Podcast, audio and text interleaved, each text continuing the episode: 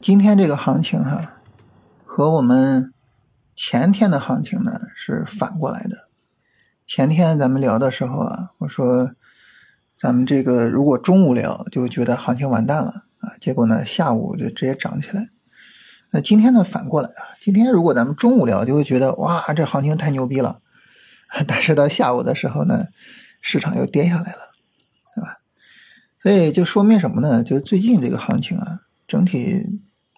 波动比较剧烈，啊，无论是上涨也好，下跌也好，整个时间窗口都比较短，啊，那这就是什么？这就是在底部筑底过程中啊，比较常见的这种市场走势。当然，在高位筑顶的时候也是这么个特征啊，就是整个行情的节奏比较快。它不像什么呢？不像就是说持续上涨的时候，或者是呢持续下跌的时候。啊，持续上涨的时候，呃，一涨能涨几天是吧？持续下跌的时候呢，一跌能跌几天啊？你看前面下跌的时候，阴线都是两连阴是吧？两根大阴线连着啊，所以就整体上来说呢，这个在底部的时候和在高位的时候，这市场的震荡性比较强啊，它的延续性没有那么好。那这个时候我们操作上应该怎么做呢？呃，一个很自然的答案就是，那市场变我也变呗，是吧？呃，市场快节奏我也快节奏。嗯，这么想呢也没啥问题啊，但是呢，实战上很难实现。为什么呢？因为咱们哪有那个能力说，哎，我就很快的去调整我的交易方法，是吧？没有这个能力啊。你说这个。市场一变化，我的交易方法就变啊，让我整个操作、整个执行，呃，都马上调整，做不到，啊，做不到。所以，其实就无论市场怎么变化，我觉得很重要的一点还是我们稳定住我们自己的操作方法，啊，就是稳定住。我觉得这个是比较重要的。你就像咱们昨天直播的时候，哈，有两位朋友问问题，其中一位呢是问说：“老师，你看。”我总是就着急卖股票，赚一点利润就跑，但是卖掉之后股票就飞了，啊，这怎么办呢？而另外一位朋友问呢，说老师，你看我总是盈利不出场啊，盈利回吐啊，最后呢盈利都没了，那这怎么办呢？你看这两个问题，它其实就是什么？就是矛盾的，对吧？就矛盾的，就感觉就好像这也不行，那也不行似的，是吧？所以其实就是你坚定住一个。啊，我坚定住有利润我就跑，啊，这个时候呢就不存在说盈利回吐的情况了，对吧？反过来呢，如果说我坚定住我就是持仓，难免会有盈利回吐啊，但是呢我能拿住大行情，对吧？各有利弊。但是呢，如果说我们啊一会儿持仓，一会儿呢兑现利润，就是跟着行情变，那就麻烦了，是吧？那这操作你就没法做好了，对不对？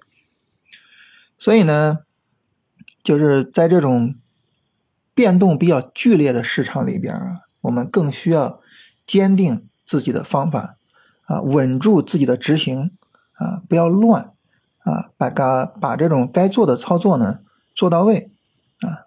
这是我们聊呢，就是说这个在这种混乱的市场里边，我们应该怎么办啊？然后呢，再看这个行情啊。这行情呢，其实咱们之前也聊过，就是如果说这个市场呢今天上涨力度不大，其实还是比较危险的啊，因为它如果就是国人两千这个上涨涨不起来的话，那你不排除说它后面跌下去啊，对吧？还是比较危险的。所以这样的话呢，就是我觉得明天还是要注意一下。那么就看明天这个拉升能不能起来。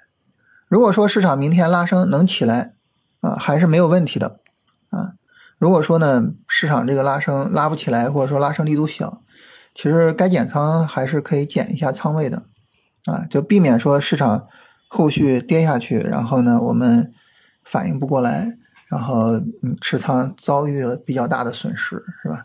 就避免这种情况啊，所以如果说这么走的话，注意一下。大家呢说我怎么去判断这个呃能不能涨起来呢？我们能看到这个上证指数有一个很明显的一个震荡区高位啊，就是三二二五左右。如果说市场拉升能够向上突破三二二五啊，那好，那这个时候就没问题，是吧？但如果说呢突破不了啊，这个时候我们该减仓就减仓。好了，我一说三二二五这个位置，大家有一个什么感受啊？就感觉这个数字好熟悉呀，是吧？哎，你看之前一直是三二二零作为支撑位，对吧？从今年一月末啊，到今年一直到这个五月份的时候，这一直三二二零这个位置，对不对？现在呢，它成一个阻力位了。这个阻力位必须得有效的向上突破过去啊，整个市场才有可能筑底成功。反过来呢，就再跌一下也很正常。所以你看，为什么今天市场就很急的就跌了下来呢？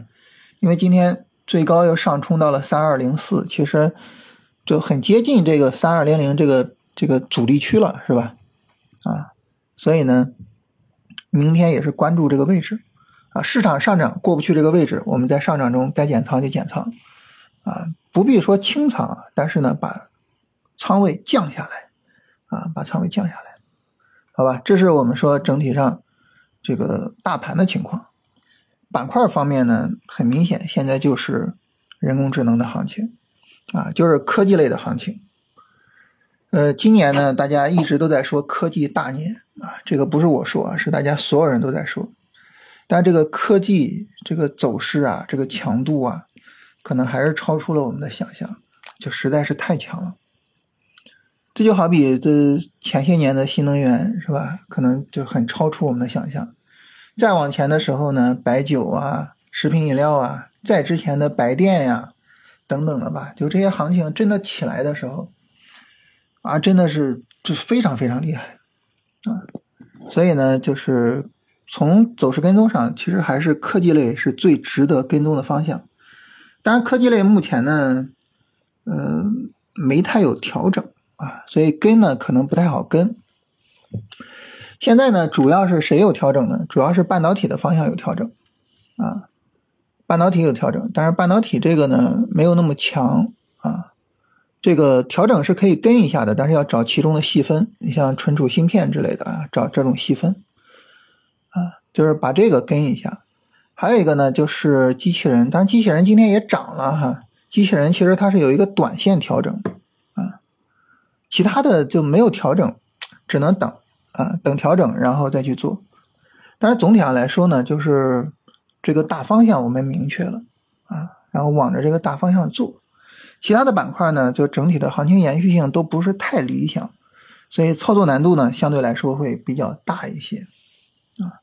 你比如说从底部啊，中特估开始有一些反弹啊，除了船舶之外啊，其他的中特估呢都不是太好跟。啊，然后医药的方向呢，前面新冠药、呃中药反复的走，是吧？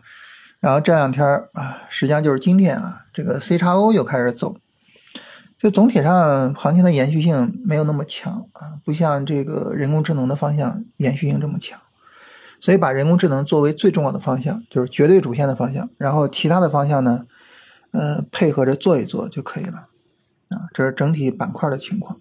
市场基本上就这样。我觉得今天重点就是跟大家聊一聊，就是稳住啊，稳住，不要乱